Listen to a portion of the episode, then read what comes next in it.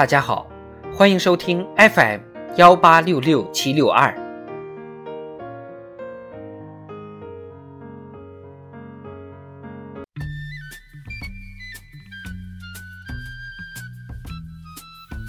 智慧人生，帮你开启生活的另一面。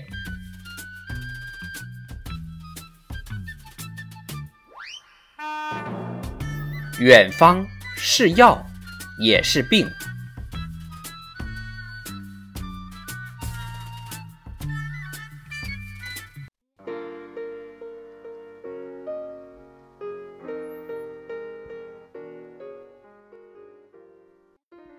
有一段时间，我在帮一个节目做心理顾问。这个节目要求选手在一个山清水秀的野外过一段全封闭的生活，二十四小时网络直播，持续一年。因为是封闭节目，为防止选手出现心理问题，所以节目组就委派我在每个选手上山之前跟他们聊聊。这件事本身就不同寻常。所以，了解这些人参加节目的动机，就成了一件有趣的事。来参加节目的人形形色色，有非洲某岛国长大的美女模特，有辞职在丽江开客栈的都市白领，有身家上亿的公司老总，也有到处流浪的行者和手艺人。吸引这些不同身份、不同背景的人来参加节目的，并不是一般人以为的。成名，很多人来参加这个节目，纯粹是被别处的生活、远方这样的概念给吸引来的。远方是一个神奇的词儿。卡尔维诺说：“对远方的思念、空虚感、期待，可以绵延不绝，比生命更长久。这种思念究其本质。”就是对生命可能性的向往。当人们陷入生活的琐碎、无聊、疲惫、厌倦时，远方就会在幻想中被制造出来。它所代表的可能性，既能容纳过去的失败、挫折和悔恨，又能容纳未来的希望。可是到了远方以后呢？如果你没有改变，他乡还是会变成故乡。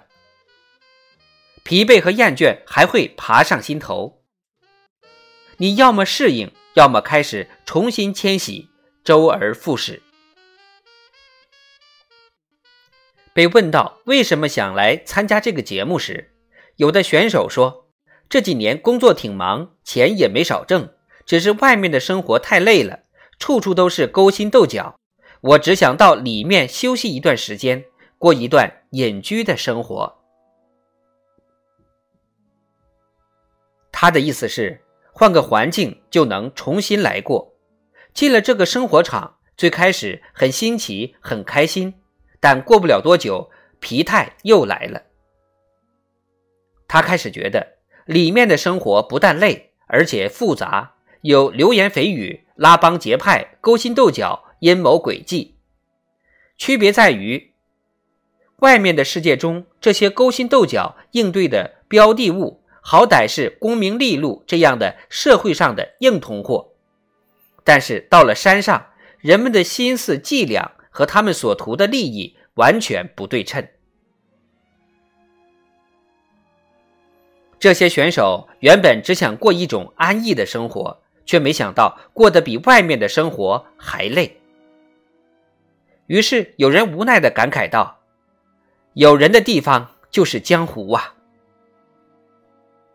可是，远方如果真的只是幻觉，佛陀迷茫的时候，明明是走出宫殿，到了远方才找到答案的呀。即使他得到以后，也是住一段，迁徙一段的。节目里有个小伙子在丽江做皮具，开客栈，种成片成片的向日葵。向日葵一开花。他就一手拿着向日葵花，一手握着自行车把，在田间歪歪扭扭的骑自行车，车后坐载着心爱的姑娘。这哥们儿年轻的时候在北京的大酒店当服务生，过得很苦闷。有一天，他在网上看到一位大哥拍到的无人区探险的纪录片，恍然大悟：这才叫人生！我也要过这样的人生。